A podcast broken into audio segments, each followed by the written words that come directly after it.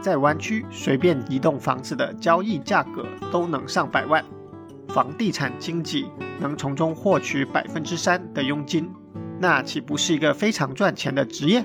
这么赚钱的行业应该如何进入？职业发展路线是怎么样的？遇到难以适候的买家和卖家怎么办？今天我们有幸请到了有丰富从业经验的 Cathy，来跟大家分享一下他的经验，顺便回答听众之前的提问。百分之八十的 transaction 是由百分之八的 agent 来做的。作为 sales agent 来说，越旧的 townhouse 或者是 condo 是越难卖的。you never know what reason people will sell their houses. Probably a good reason, probably a sad reason.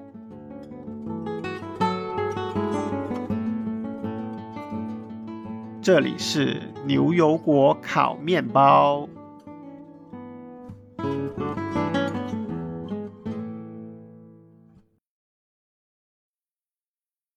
大家好，我是 Cat，我是 Sean，我是 Kathy。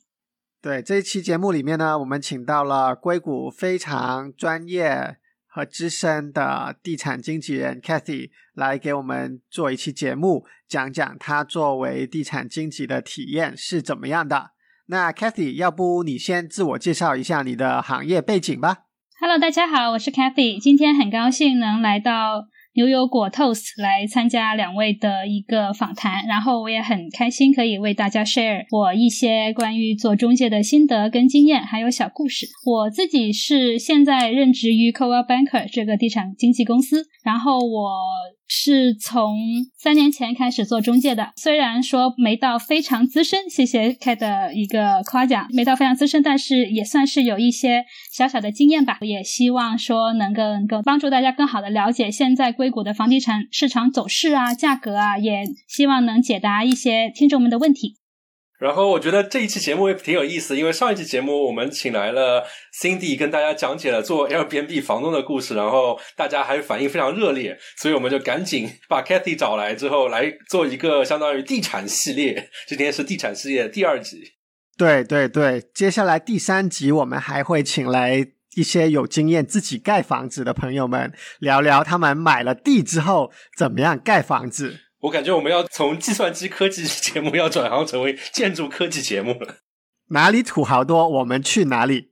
好，那我们要不先聊一些有意思的事情吧。有一个得票非常之多的听众问题是：遇到过最难搞的买家和卖家是怎么样的？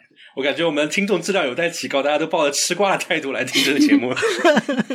房地产可以有很多瓜，我先说一下吧。我觉得自己作为房地产中介，一个比较重要的性格或者品质吧，就是你需要有很好的 flexibility，就是说你需要学会说怎么样跟不同背景的客人打交道。我觉得这个是比较重要的。然后呢，这个言外之意听上去瓜很多。啊，啊我自己个人还好了，我本人没有觉得非常难搞的客人，因为我以前是当老师的。然后呢，我觉得作为老师的时候，我会 deal with 不同的学生。然后现在对客人也不能说他们是学生吧，但是我觉得我锻炼出来了一个 flexibility，就是说希望可以跟不同的人沟通。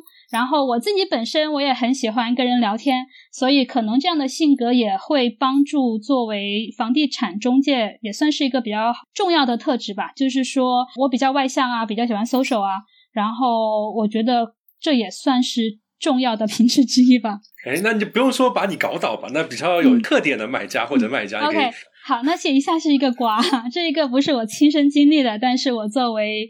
旁观者吧，就是在我刚开始做 agent 的时候呢，就是因为我会做算是助手，我就会跟着比较有经验的 mentor 来一起做累积经验，然后呃帮忙做一些 seller agent 的事情，就卖房子的事情，比如说 host open house 啊，比如说去带他的客人啊去帮忙看呢，因为可能我的 mentor 很忙，然后呢就是。呃，没有办法去带这么多的客人，所以我就会作为他的助手去帮忙开门啊，这样子。然后呢，当我的 mentor 是有一个非常难搞的客人。然后呢，首先呢，这个是我没有想过的，就是我以为就反正就 blow my mind 有一点。然后就是那位 seller 呢，真的很难搞，我也有点庆幸不是我去 deal with 那位 seller。然后呢，首先呢，就是当然你作为卖房，我们很能理解 seller 的心情，就是当然我想知道我这次 open house 有多少个人来看，我开的价格会不会太高或者太低，我的房子能不能卖出来。所以呢，作为 agent 呢，我们会了解说 seller 的心理是什么。比如说，我不着急卖的，那可能他 OK 会这个房子放在 market 上一段时间。就假设卖不出去哈，他 OK 这个时间他愿意等。但是要是他就很急的话呢，那当然就会有不同的 strategy 去帮他 sell 他这个 house。所以这个是我们作为 listing appointment 的时候，我们会了解 seller 是一个什么样的 timeline，我们就可以 get ready 这样子。是那位 seller 呢，是一位非常有钱的。华裔，然后呢，就是他也是本身是一个非常成功的 businessman，所以呢，他可能对就是说卖房子的 agent 会有很高的要求。这一位客人呢，也是换了不少 agent，然后呢，就是为了卖他那个房子。我自己的经验是，我的客人都很 peaceful 的，就是说，哦，那我们就做这个事情，一二三四，这样把它做好，或者是说，哦，有点着急，没问题，我们来一起处理好这个就 OK 了。然后那一位呢，他会真的是会骂我的 mentor。然后我就有点震惊，就是就是他骂点是什么呢？就说为什么没有人来看我的房子？为什么我的房子放了那么久还没有卖出去？这个呢，房子卖 为什么放了那么久还没有卖出去呢？有两个原因，第一个就是要不你标价太高，人家觉得不值得；然后呢，要么就是一般来说都是 must be something wrong，usually is the price is wrong。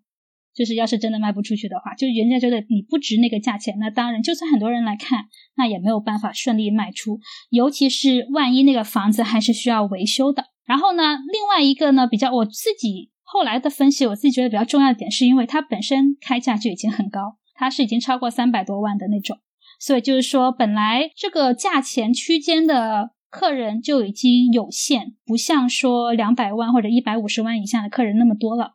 然后呢，加上那个房子的 condition 是很大，但是不是一个最完美的 floor plan，一个户型，它会要需要走很多楼梯，它的地可能有两万尺，我觉得搞一下还是有 potential。但是这位，所以呢，卖房子的时候呢，建议还是做一些 repair，就起码说看上去会比较不错。那个房子呢，当时我带 buyer 去看的时候呢，觉得说有点旧。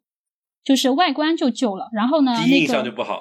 对，所以就说，但是这些其实是你是完全可以，只要 seller 愿意出这个钱，是可以把它弄得很好看的。比如说外墙重新配一下，比如说就是稍微弄一下，甚至都不需要 cost 非常多，但是就会起码说 buyer 一走进来觉得啊，这个房子很好看，很新，我想住在这里。呃，我自己的个人经验，我觉得那个那一位是比较难搞的。那像你刚才的那些建议跟他说了吗？还他他没有采纳吗？因为我只是个 assistant，当时对。可是我相信我的 mentor 也肯定会跟他说，因为我的 mentor 也是非常有经验的，卖房子卖很多的一个金牌经济这样子。他其他的房子都会按照他的那些比较有经验的经济呢，他会有一个 style 的。比如说某一位他的墙全部会刷成典雅灰，或者是某一位 agent 呢会把那个墙刷成。典雅墨绿色，诸如此类的，就是会有一个 typical 的一个东西这样。所以呢，我觉得他肯定会建议，但是呢，做不做，其实 agent 说真的，我们并没有那么大的权利去决定，去让 seller 跟 buyer 做些什么事情。我们也只能根据我们自己的专业来提供一建议。take 不 take 的话，就会他们来自己来做决定。然后呢，那一位 seller 呢，是真的是不想花任何钱，所以呢，最后那个 listing 是 cancel 了，大概。拿到了快两个月之后，就是放在 market 上，然后他也不要降价，他也不想要做 repair，然后呢，他就每天都在轰炸我的 mentor，说为什么没有人来看？就是当然也有一些不是很文明的用词，就是反正就是那个会让我觉得。为什么要这样子？就是我觉得可能让不少听众想到那些蛮横不讲理，同时要求又很高的 领导们。这我就不确定了，因为我暂时还没有 deal with 就是卖三百五十万以上的 seller 这样。那像这种最后没有就是 listing cancel 的情况下，那么 agent 还能够赚到一些钱吗？还是说就是就分文没有收入？分文不赚，对。碰到这样的卖家，就是只能说自己倒霉喽。对啊，但是你拿 listing 的时候，你总是想要去完成它的嘛，你总想把它卖掉的嘛。那可是很多时候会有这样或那样的原因，就会说可能最后没有办法去卖掉。好，那我们聊完这个这么吃瓜的问题，要不要再回来聊聊你的这个加入行业的心路历程？当初是什么事情吸引你加入这个行业的呢？而且当初看到这么难搞的卖家都没有把你劝退。我的心路历程，其实我觉得我自己一直在寻找新的发展的机会。我稍微介绍一下我的 background，我的 undergrad 是在国内念的，然后我念的是医科大学，念的是英语系。然后我就因为大学本科的时候去当了助教，然后我觉得哇，当老师好有趣。然后我就 master 呢，我就去 U Penn 念了一个教育学硕士。其实从大学本科的时候，我就开始全职当英文老师，带的是高三班。然后还 tip 中了广州省广州市的高考题，当年高考题，对，就觉得小小炫耀一下。就是作为老师，我觉得还挺开心的。念完 master 之后呢，我就来到了加州，这样子。我还是来到加州之后，我其实还继续做老师，但是后来我觉得说当老师，我觉得我也当够了。就是在美国的这段时间，包括在以前中国的时候，我从小孩子到成人的。语言我都教过了，我觉得好像也差不多了，我就想换个跑道。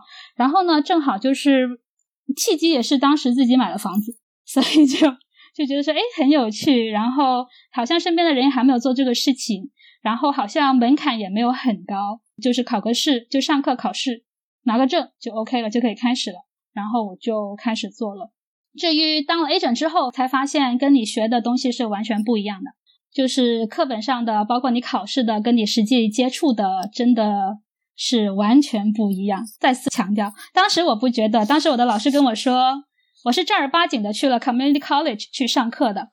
这有专门一门专业，就叫房地产。在这边插播一下干货，就是你要怎么考 real estate agent 呢？就是首先欢迎大家去 car car，就是那个车。那个是 California Association of Realtors 上面有说怎么样考，然后呢，其实就是你要 pass certain courses，然后呢，就是你的 transcript 上面要有就是通过，然后你再去考试就 OK。这边说一下捷径是可以去找网校，我是自己正儿八经的在 Community College 念了很久之后才发现，居然有捷径，有 shortcut。对对，当时我不知道。但是我觉得说，因为我要卖房子，我自己是很谨慎的。我觉得我当时做客人的时候，我想要我的 agent 是很专业的，起码有一个专业的知识。我觉得我也想要为我的客人提供这样一个专业的 background，所以我真的是去好好去念的，就三个月三个月这样念下来，念了九个月才念下来的。对我也不后悔吧。我觉得，因为当时我的老师都是房地产的律师，专门做房地产律师，或者是真的是很多年的 agent。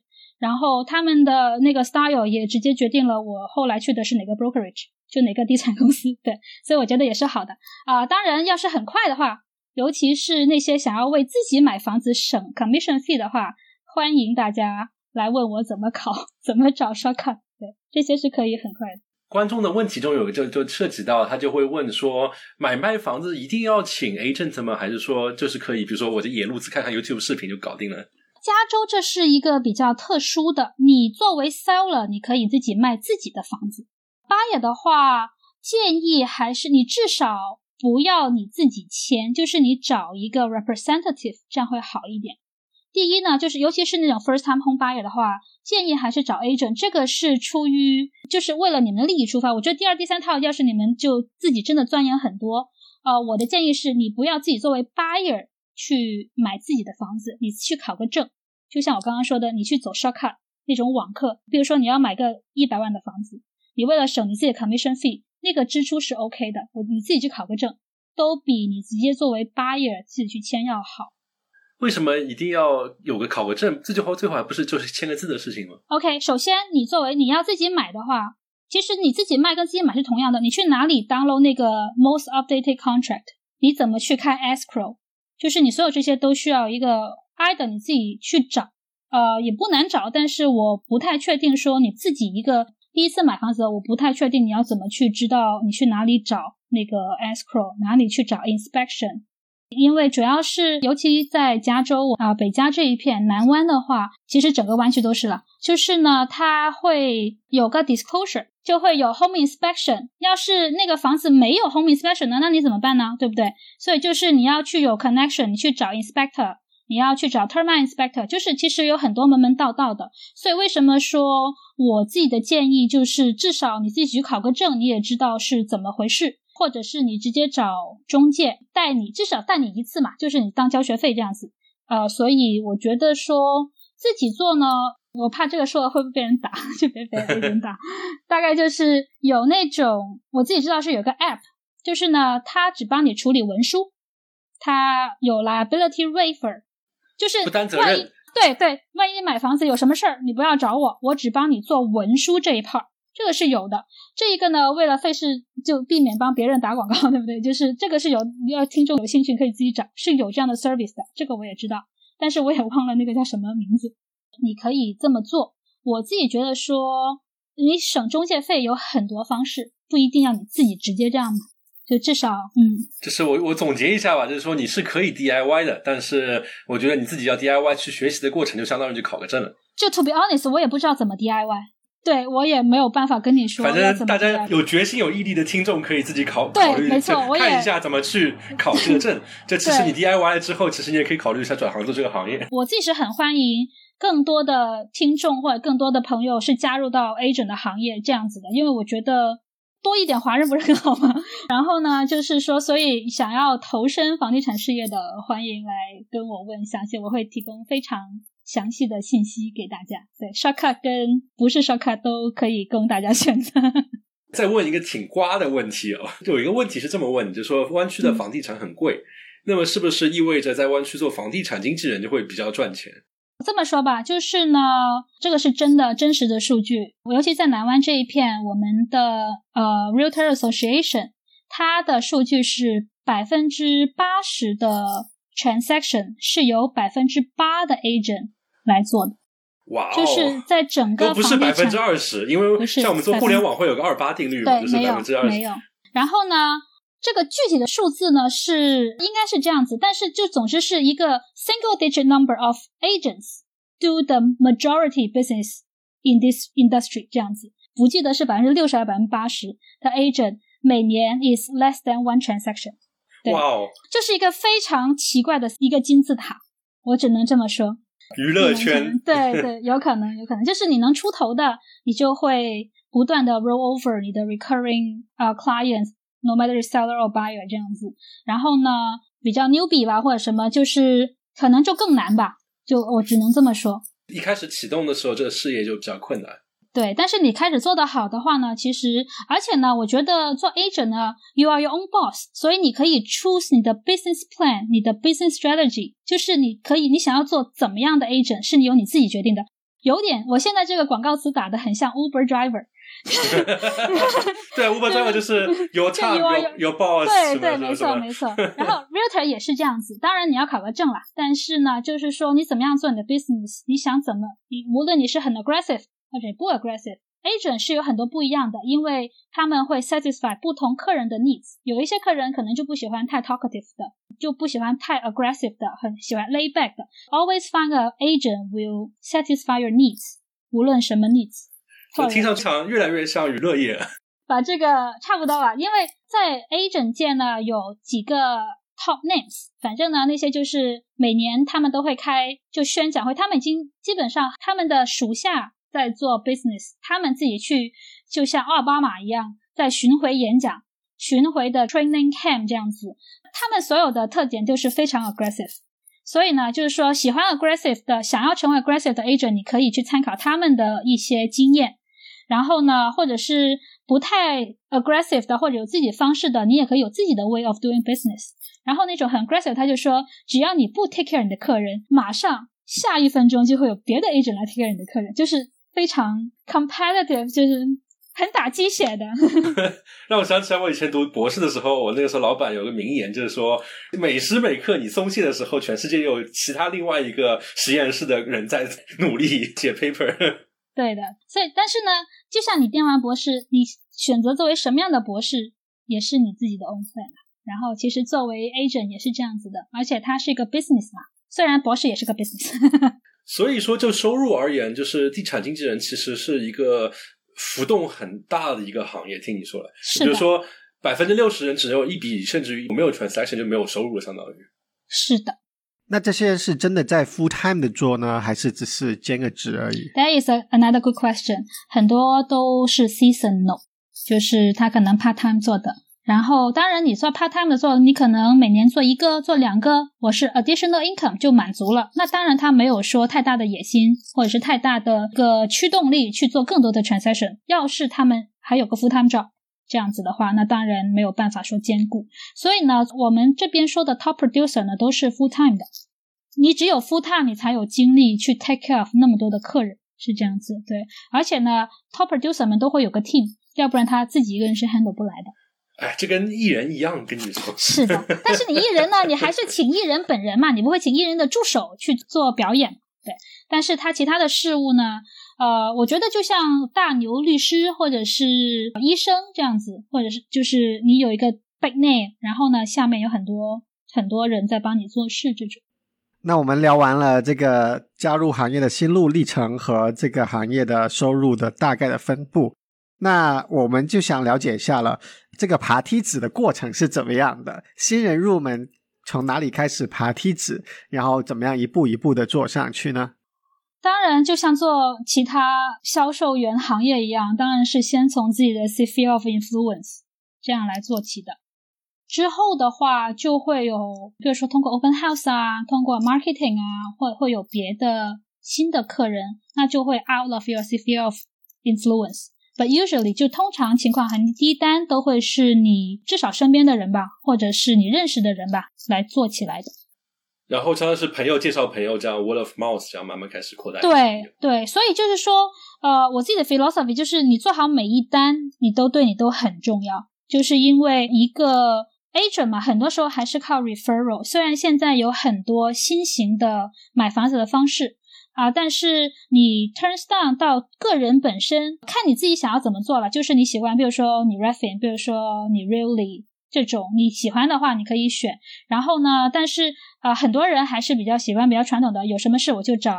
Kathy 一个人，或者是我知道 Cathy 有 connection 可以 connect 我到别的人去帮我解决一个 solution。其实你买房子是买到房子，并且解决你买房或者卖房之中遇到的所有问题。然后呢，因为我这边的 entry 就等于是我这边收到一个 request，我就可以找到人去帮忙解决，而我的 client 就不需要说他们自己去很多线这样子维护这样的一个关系网。嗯，对。我不能说全部，但基本上都能 cover 掉。就是我自己的 network，就是包括一些很多的事情，我都可以提供一个 solution，然后呢，就会为我的客人这样子去解决吧。那我有一个听说啊，就是说很多人一入门呢，就是没有什么 network，所以不能做 seller agent，对吧？不能卖房子，都是先从 buyer agent 开始做起的，甚至只是帮助其他的 agent 来。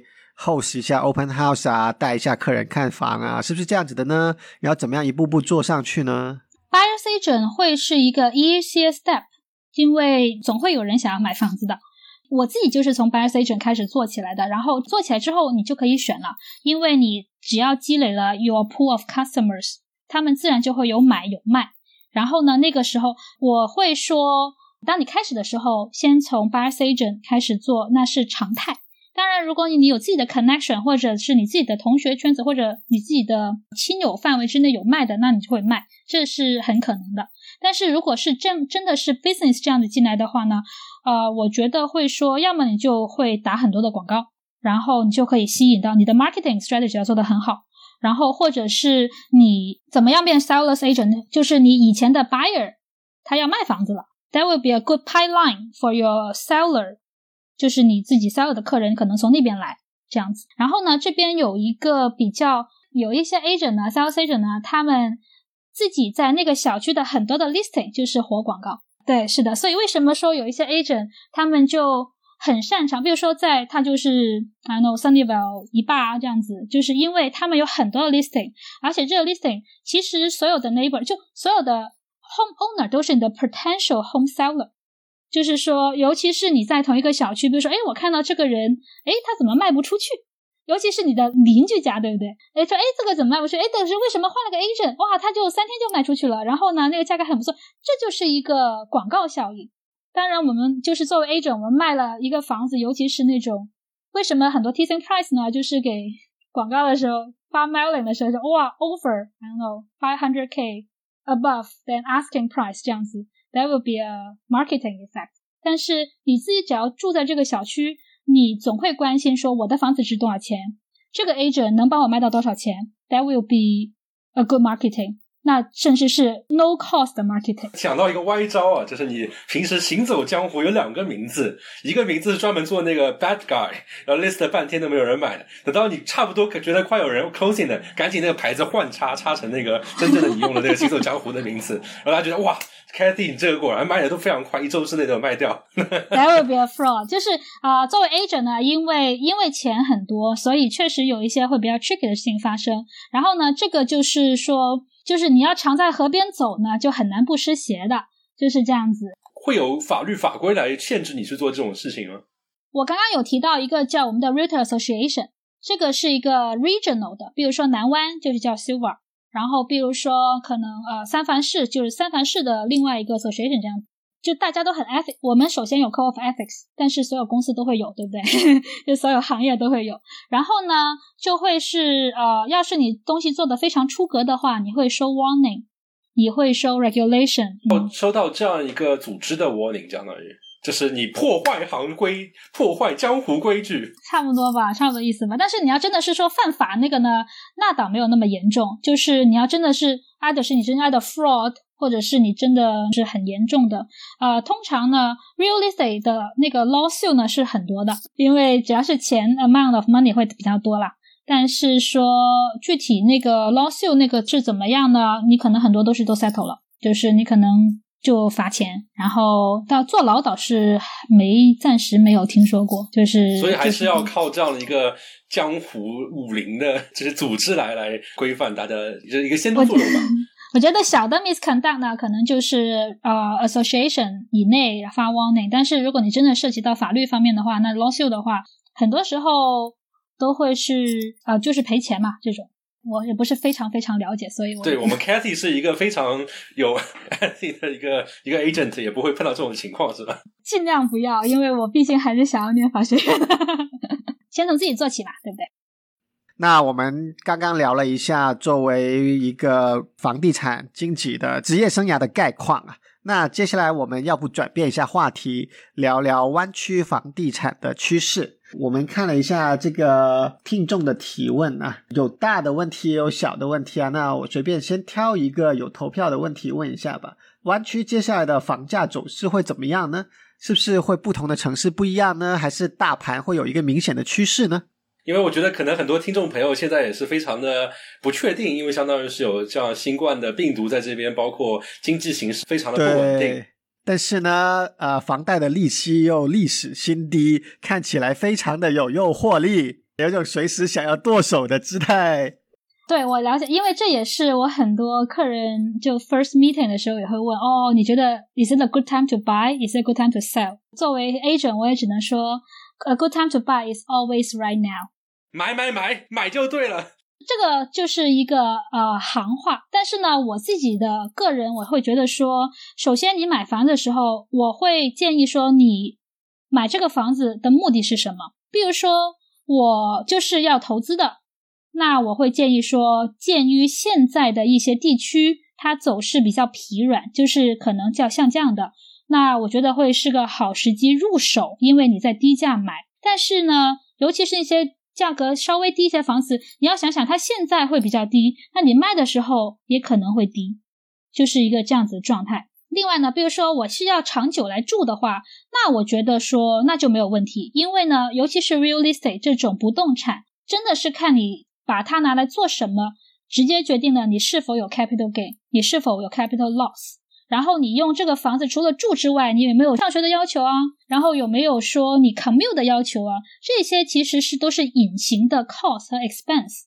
就是说，你买这个房子，假设我自己在 Google 上班，我就买在 Mountain View，我 hourly rate 就是五百块，我就省了这个时间，我可以做更多的事情。分分钟千万上下。对啊，没错，就是上亿的这种。那当然就是说，你的 concern 为什么你要买？我会建议我的客人，你会考虑这个问题。另外是一个小朋友的上学问题，同样是一个为什么好的学区就是会那么贵？因为你想想，一个小孩上私立的话，那就是至少三万一年。两个小孩就是六万一年。如果你把这个 cost 放到 house 的话，那你自己都可以一起住很好的房子了。就是这个是你挨的作为一个大的投资放在一个房子上面，还是你觉得说那我就 break down，我就每一年固定支出这一个，我可能现在刚结婚，我就买一个两房或者三房的 house 或者 one B 就已经够了，满足我们两夫妻上班的需求。但是比如说我以后有小孩了，我可能要生两个，那就是 constant。expense，所以就是说，为什么很多家庭的，比如说结婚，比如说生小孩，都会有一个换房的契机，也是因为这样子的原因，来不断的去换房啊、买房或者卖房这种。总的来说，就是当然买的房子最好，还就是现在，就像另外一个行话，就是买房子看什么 location，location，location。好的 location 的房子，你的 capital gain 会更多。哦，share 一个小的分享吧，就是十五年前 Cap Cupertino 的老房子跟 Pleasanton 的新房子是一样的价格。然后你看十五年后的今天，就是一个 big difference。我们 we are talking about this five hundred k difference。同样是 single family，但是当时的 buyer 我就是喜欢 pleasant 的大的又新又大的房子，我就不喜欢 Cupertino 的小黑屋。同样学区都很好，那所以这个就是真的是个人的选择问题。所以就看吧，就看你喜欢什么样的房子。房价的走势呢，确实就像开说的，就是观众的问题都提得很好，真的是看每个 city 来。呃，宇宙中心 Palo Alto 那房价就永远是基本上。两百万上下跑不掉。Mountain View 是个比较有趣的 city，因为它跟着 Zip Code 的不同，它的学区有非常大的不同，也就直接决定了，同样在 Mountain View 这一个地方，同样是 commute 可能很便利，对于 Facebook 跟 Google。或者是你在别的一些 startup 的一些公司的员工来说很近，但是你学区不同的话，你卖房子的时候价格也会明显不一样。我会觉得说，尤其是买房子的听众们吧，我觉得说你考虑一下，你是为了什么来买房，这样子的话会比较好。当然你的 budget，当然你的对房子的要求会是另外的 concern，但是作为 investment wise 来说，我会建议你买这个房是为了什么？你要 capital gain。你要满足你的什么需求？我觉得其实都是应该考虑的啊。我自己觉得你不要光为买而买，也不要说一时冲动就买了。我觉得可能很多听众问这个问题，其实更多的才是说，呃，我知道我有需求，我也知道我要需要买什么房子，但是同时我还是希望我买这个房子，比如说它有 capital gain，过个五十年能够涨得比隔壁家老王买的房子要更高。好，OK，I see，I see，啊，我懂，嗯。那这种情况的话，怎么去预测说哪些房子会有增长的潜力，或者说是至少不会跌得太惨的？啊，我会说尽量买越新的越好，越新的越好。你想想，同样于一百万，你是买一百万的五几年的 townhouse 呢，还是买零零年的 single family？作为 seller 者来说，越旧的 townhouse 或者是 condo 是越难卖的，因为第一它比较旧了，第二尤其是那种比如说 Palato 的那些动辄一百几十万的一个 condo 或者一个 townhouse。呃，那些会好卖是因为它的 location，但是你作为房子本身来说的话，比如说你看 Fremont 吧，Fremont 有一个区很多七型的 condo，那些会比较难卖，因为同样是四十几万，我可能加点钱，我就可以买一个很新的，同样离我公司都是那么远，只是一个在 Fremont，可能一个在 Communication Hill，可是 Communication Hill 那个就更新，那我为什么不买更新的呢？老的 condo 还有另外一个问题就是它的 HOA 有可能会很高。嗯，对的。它的 reserve，因为你老了嘛，就是那个旧的房子，它可能很多需要 repair，它可能屋顶要换，它可能有 termite，就你的 reserve 必须要有一个足够的 funding，要不然呢，就是比如说 special assessment，大家集一笔钱。这里有一个 reminder，就是要是你看见有一些年龄的，我在说四十年或三十年以上的那个 HOA，万一它的 HOA 那个 monthly payment 比较低的话，那就是。两个情况，I 的它很烂，就是那个小区很烂，就是你看到那个停车场那个 carport 都是歪的那个梁，或者是外面看起来就脏脏黑黑的，要么就这个情况，雪花飘飘，北风萧萧，就是你看进去就觉得说，哇，这个也太旧了吧。就是八爷走进去的话，就会觉得，嗯，为什么会这么破？为什么会这么旧？我要不要住在这儿呢？我住在这儿可能会不开心呢。就这种，就因为你很明显的，而且这个呢是那种 condo 老 condo 的 owner 没法改变的。你可能自己的房子里头很漂亮，重新装修都好，你没有办法改变外面东西。这我哥这个是作为卖房子经济的角度来说，会比较难卖。但是呢，你要在 location，比如说在 Cupertino，总都会比在 Fremont 卖的要快。我只能这么说。所以就是呃，越老的 condo 会稍微难卖啊，房子也是。可是呢，有一个比较 tricky part，就是要是老房子，你重新装修一次呢，又会 different story。同样一个小区，我自己以前卖过，在同一个小区中闭了两家，就下了两家的 offer，就先后下了两家的 offer。第一家呢，就是比较，它也不是不新，只是没有重新弄，而且它就是 pretty much 就是 sell 了，本身是怎么住的，它就怎么卖了，它也没有说 additionally 加点什么啊，所有东西都 serviceable，只是说看起来旧旧的。然后呢，第二间呢，它的 owner 是一个非常热爱生活，很喜欢弄得漂漂亮亮的，甚至说墙上都贴了很好看的壁纸啊，或者是加了个 Tesla 的充电柱啊，就这种都是 plus。所以就是这两家的成交价最后也是差了快十万，同样的小区。所以这些花拳绣腿是 works 是有用的。Will be a plus。最重要的是，因为后面加了十万，那个还有一个很漂亮的 view，同样一片池塘，不同的角度，那真的是完全不一样的，真的是完全不一样的价格。就是你看的是同一片池塘，你都会怀疑你看的是不是同一片池塘，就会有。你家面对的是个进水的机器是吧？他们家就是一个 view。真的蛮不一样的，所以我觉得这些吧，因为我同时都 buyer 跟 seller agent 都做，所以我也觉得说可以有更多的 perspective 可以提供。然后这些也是我的 经验，所以就同一片小区，同样是 single family，后面加了价那间好像房间还少一间，具体是什么我有点忘记了。但是就是房子的 condition 本身都会有很大的影响。嗯，我去看房子，感觉就是说，一个房子如果就是重新装修过啊，staging 做得很好，就好像在讲故事一样，尝试说服买家说，想象一下你买下这个房子之后，会在这里产生怎么样的情景，你会怎么样在新房子过你的生活。那这个讲故事讲得好呢，就很能说服人去买的。那么不用心的卖家可能就不会讲好这个故事，人家觉得哦，是的，是有个房子在这里，该有的功能都是有了，但我很难想象我将来住在这里住得有多开心。那可能就不能够啊，很好的吸引别人来买你的房子了。就是想象一下鸟语花香，下午一道加州的阳光打在你的脸上，品一杯咖啡这样子是吧？品一杯 Napa Valley 的红酒是吧？在里面摇啊摇，这个还蛮有意思。就会发觉，其实买房并不是一个完全呃理性的这么精于计算的一件事情，很多其实就是人们的感觉也起到了一个挺大的作用。是的。这个其实是 additional 的，就是我自己通常客人呢都会有一些硬性的要求，但是最后真的是买哪一家，其实真的是很看缘分。比如说，我为了这个房子，我真的就就像开说的，我就会 picture 我自己住在里头是怎么样子的，我就觉得这些很棒，我就一定要把它买下来，会有这样的情感的因素的。就 after 你所有的理性的计算，那些什么 interest rate 啊，你的当配啊，你的 financial terms 啊，就所有这些只要都 OK。至于你真的最后买到哪一间，我只能说都是缘分。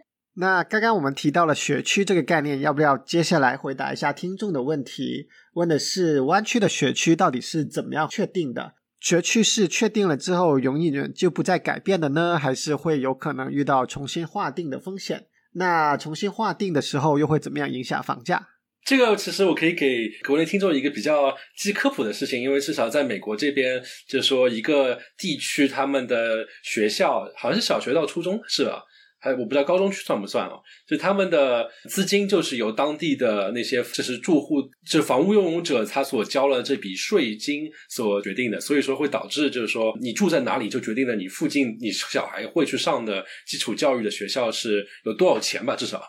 呃，学区的概念呢，就是呃，美国的公立学校系统会有学区，那这个学区呢，就是按照你房子所在地，然后会有就近入学的这个概念。所以呢，K to twelve 就是从幼儿园到十二年级的这十三年公立教育的学习呢，就会是根据房子的地址，然后呢，就会有指定的学校入学，这样所有的学校信息呢都可以通过 Grade School 来查询。在这个网页上面呢，就是输入你家的地址，然后你会看到一个 Assign School，你就会看到从小学，然后到初中到高中是哪一个指定的学校。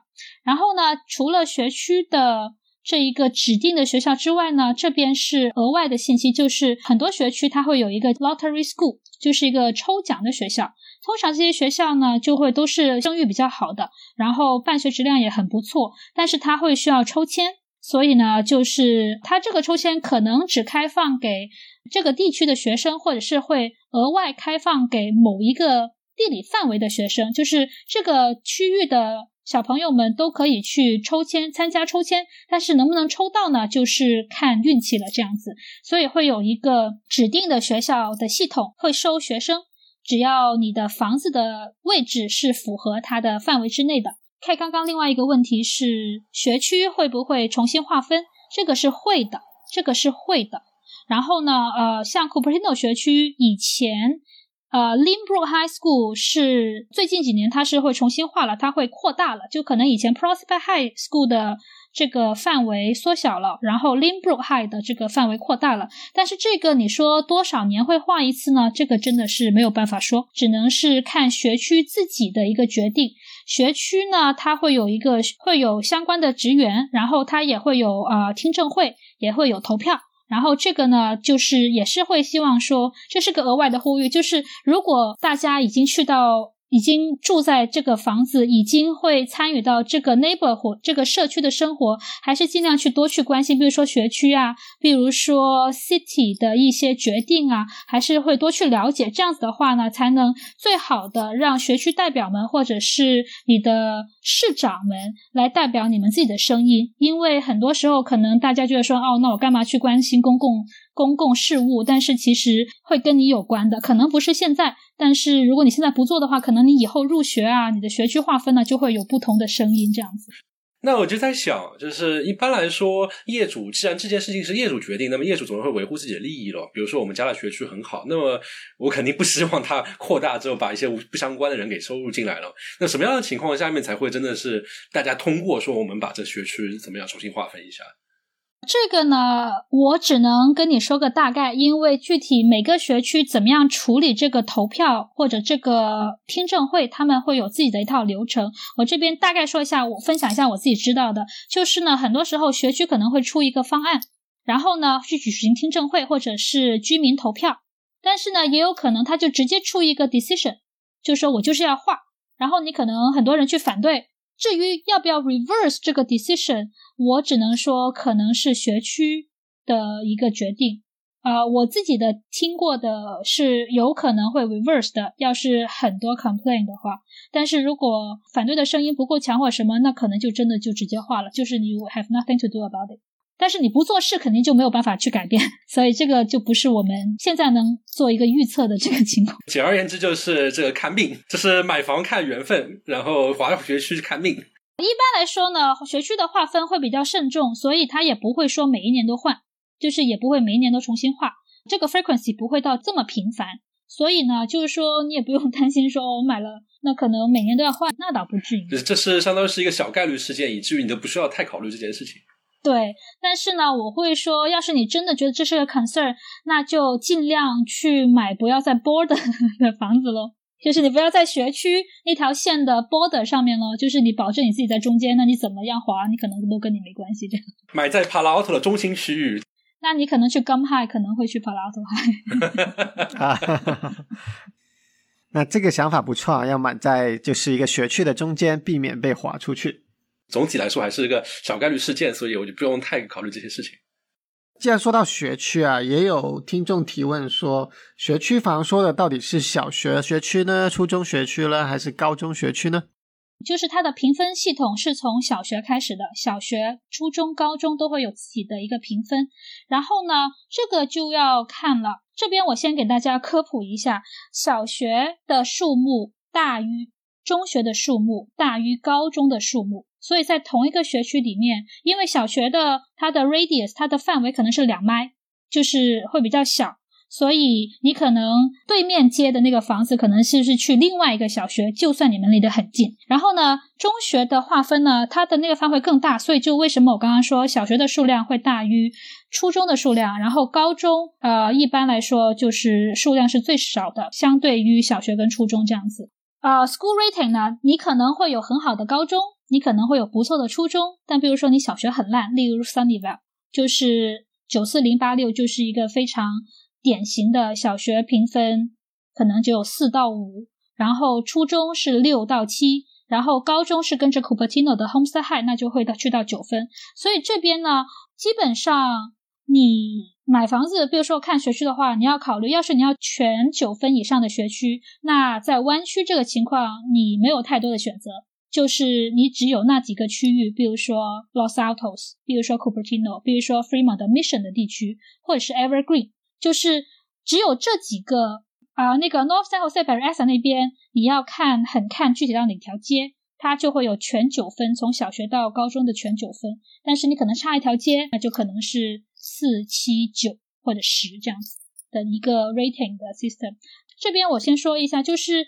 呃，Silo 上面呢，或者 Raffin 上面，pretty much 就是跟 Grade School 是连接的，所以呢，基本上准确。但是如果你会觉得，哎，怎么我可能没有一个小学了？哎，怎么初中就不见了？那个的时候就需要你们自己去做 research，就真的是去 Grade School，或者是去到具体那个学区的网页，比如说呃 Palo School District 的官方网页，你就会可以搜到最准确的信息，是这样子。哎，但我很好奇啊，就会不会有家长就是根据自己的小孩的成长，就反复横跳，先是在好了小学的地方，然后后来又卖房子，然后搬到好了初中的地方，然后最后搬到好了高中的地方。那就是父母的选择喽。好，那我又想问问了，听说有些学校会导致 overflow 啊，就是学区的个学位供不应求啊，那这又是怎么样的一个状况呢？会对房价造成怎么样的影响呢？自己不太了解怎么处理，我倒是听过，因为招生不足，所以直接把学校给删了的。把小这么暴力吗？直接学校就不开学了吗？在 Cupertino，在 Cupertino，Cupertino 不是学区意义上宇宙是学区。是啊，但是他收生不够啊，就是它太贵了，没有人买得起，是吧？就是可能那个 age range 的，就是小学生，比如说 K kindergarten 入学率不够，那他就只能关掉了。这个是真实存在的，好像是去年还是今年初存在的一个事情。但我觉得当初花贵的价钱买在 Cupertino，为了自己的小学孩子的，不是要吐血吗？这个不，因为 Cupertino 小学呢，它都是九分或者十分，就是你只是去这个九分或者那一个十分而已，就是你不会去到说一个六分，就所以这个就是为什么买你买在学区房，你只是比如说我的九分的 A 学校和九分的 B 学校，可能它 location 不一样，但是它的 rating 都是九分。但是，比如假设说，呃，我旁边那个可能只有五分，自己没有相。关的经验会是这种，但是根据 Cupertino 这个，只是说你因为这一个两麦之内的范围内，你可能收不够足够的学生，所以呢，就是这一片两麦的，就是幼儿园的小朋友们，可能就要搬到另一个两麦的，就去合在一起这样子上而已。但是这个也还是小概率事件吧？我感觉我们这节目已经越来越像后大法考，讲一些非常特殊的案例。那我们转过来问问一些更广泛的啊，呃，有听众提问说，除了住宅区域 residential 以外，还有哪些类型的房产值得关注和值得投资？在湾区这个地方吧，我觉得应该是的。这个呢，就是 real estate 呢，在美国分为两大块，一个就是 residential 就居住类的，另外就是 commercial。commercial 呢就很广了，你可以是个奶茶店，然后你也可以是一个。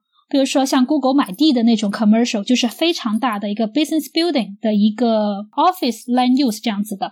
然后呢，commercial 就是我不是非常熟悉。我现在可以说就是，比如说 residential，要是我不是自己住，我还可以拿来做一些别的什么事情。比如说啊，你看 Airbnb 啦，就像之前 Cindy 介绍的，怎么把一个买到一个房子，把它装修好，然后作为一个 host。怎么样去处理跟啊 client 的这些怎么样去接单啊，然后怎么样去啊帮 cleaning 啊这种很细节的，你也可以作为一个 rental property，一个 investment property。investment property 就看你买的时候多少钱了。然后呢，很多时候呢是抱着一个我有一个固定的 income，每个月都会有租金的收入。然后呢，或者是我买的不错的话，要是投资眼光不错，我到时候转手卖的时候，我可能有个 capital gain。然后就是主要是以这样的一个 investment，这个就看具体到每个人，你投资是想要什么样的一个付出，跟你想要的收益想要是什么东西了。很多听众是想问嘛，比如说你刚才说投资的眼光不错，那么怎么样在房产这边投资的眼光不错呢？Location，location，location。然后呢，single family house 呢又会比 condo 就会又更保值一些吧，这是我个人的看法。因为毕竟你的整块地都是你的，然后 condo 呢，呃，第一它的 depreciation 可能我自己感觉，尤其是老的，像我自己做的 sales 这种，我觉得老的可能会比较难卖。然后这但是同样的同样 age 的 single family house 跟 condo，那当然是 single family 比较好卖了，因为首先它有块地，你地永远都地，甚至在 county 里面你都不会 depreciate 的，就是你 building 可以 depreciate，你的地不会 depreciate，所以这一个就是。我觉得主要还是看你的 investment plan 是什么。最后一种是那个 flip，就是我买一个很便宜的比较烂的屋，那真的是你可以是重建，你可以是装修，你可以再去加建。这种呢叫做这种房子本身叫做 fixer upper，然后呢这个行为叫做 flip house，就像很多一些真人秀。比如说电视台的真人秀，就是他们就买很烂的房子，然后他们可能拆很多东西，然后或者是整个房子拆掉重新建，然后变成很漂亮的房子。然后这个呢，最短期的一个投资行为就是你买烂的房子，然后自己把它弄好，然后再去把它卖掉。然后转手就赚可能不错的利润，这样子。之前国内有一档节目很火，叫《梦想改造家》，也是那种找一些非常……对对，我我有看。但是呢，他那个是改造完是给自己住的，然后这种 investment property 就是你改造完是卖掉的，就会是说，首先你喜不喜欢做改房子？因为要是你自己不下手做呢，那你 cost 就会高，那当然你那个最后的利润呢就会减少了。那当然你自己做的 involve 的越多，你就可以最好的控制你的成本。然后你就可以最大化你的利润，但是这个呢，flip 呢，确实精力跟时间都要花很多，所以就可以看每个人的兴趣啊，每个人的专长不一样啊，就会有不一样的选择。这样子，这是不是也会造成了一定原因？就是为什么你会觉得 townhouse 或者 single family 是比 condo 要保值？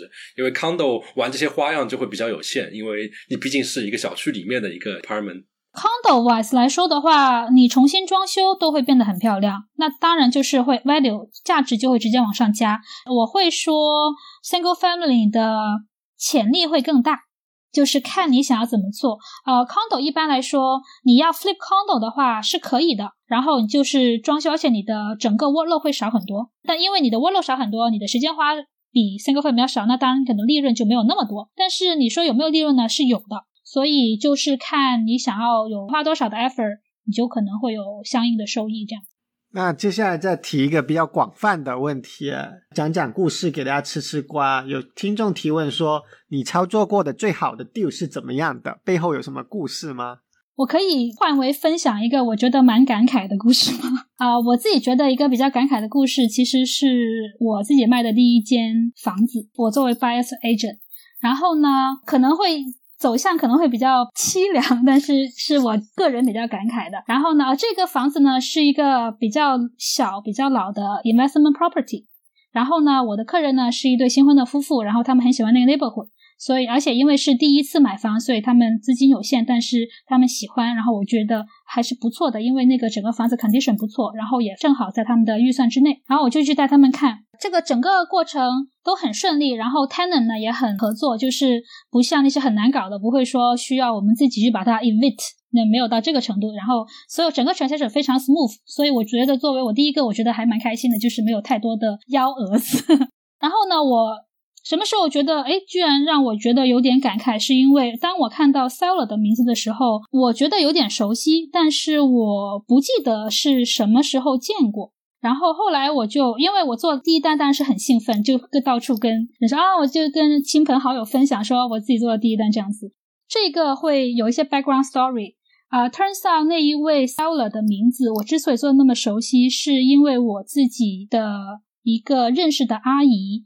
之前不幸因为怀孕就去世了，然后那一位 seller 其实那个房子是他的 investment property，但是因为我只认识阿姨本人的名字，我不认识她的先生的名字，就是我听过，但是我不熟悉，所以呢。而且整个 transaction 里面只出现了那个先生的名字，觉得有点熟悉，但是我不记得他是谁。然后后来就 turns out 其实就是这位过世的阿姨的 investment property。然后那位阿姨也是我虽然见面很少，但是是我一位很喜欢的阿姨。然后因为她突然的离世，所以他们家才要处理他们的很多的 investment property。然后就很巧合的，我就买了作为 buyer s agent 买了他们家其中一个 investment property。然后就是我当时会觉得说世事非常的无常，但是也是一个缘分，就感觉。是这个阿姨也是很照顾我的第一单生意这样子，所以我这个是我个人比较感慨的，也是机缘巧合，也是我所有东西都 close 了之后，然后我才发现，就跟家里人这样一个 check，我说，哎，为什么我感觉很熟悉这样子？然后后来就说，其实那位就是阿姨的先生这样。背后都有很多的故事。对，是的，其实每一间每一间都有不少的故事。哦，我补充一个瓜，之前那个我说很难搞的那个房子的 seller，他为什么要卖呢？是因为他要离婚。就 you never know what reason people will sell their houses. Probably a good reason, probably a sad reason. 这感觉买房似乎都是一些比较简单的原因，说啊要要定居，或者说是小孩要读书。但卖房其实背后都有很多的故事在里面。所以，就我觉得也算作为 agent，刚开始就会说，我自己觉得需要一个 flexibility，你要会有不同跟不同 background 的人沟通的能力。然后，另外其实也是我自己一个会体验更多不同人生故事的一一个途径吧。因为我觉得我自己不做的话，我也不会了解这么多东西。卖一个一千万的房产，看土豪的生活是怎么样的，是吧？那个六百万的房子，我就不吐槽了，总会有适合你的房子，无论价格。那我们今天就要先聊到这里，下一期呢，我们会请嘉宾来再聊聊怎么样盖房子。今天非常感谢 Kathy 给我们解答了这么多的问题，介绍了一下他作为房产中介经纪人的经历。对于我来说，挺有意思，就在于通过一个房产经纪人的视角来看这个买卖房子这件事情，感觉还是蛮耳目一新，包括房子背后的故事。也谢谢 K 跟上今天的邀请，我也很开心今天跟大家分享。也希望说，要是比如说考执照啊那些，要是有 follow up 的 question，也欢迎大家来跟我提问。那怎么联系到你呢？我会在听众群，有需要的话，欢迎通过联系 K 或者上来联系到我。那我们也要打广告，我们有个听众群，想要加的朋友欢迎联系我们。对，欢迎看我们的 Twitter、Facebook 账号的首页的信息。下面都有介绍如何加入我们听众群的，也可以私下来找我们。任何一位主持，我们都可以把你加到听众群里面去。谢谢大家收听本期牛油果烤面包。如果喜欢的话，记得点击订阅按钮。我们的节目到此结束，后会有期，下期再见，谢谢，拜拜，拜拜。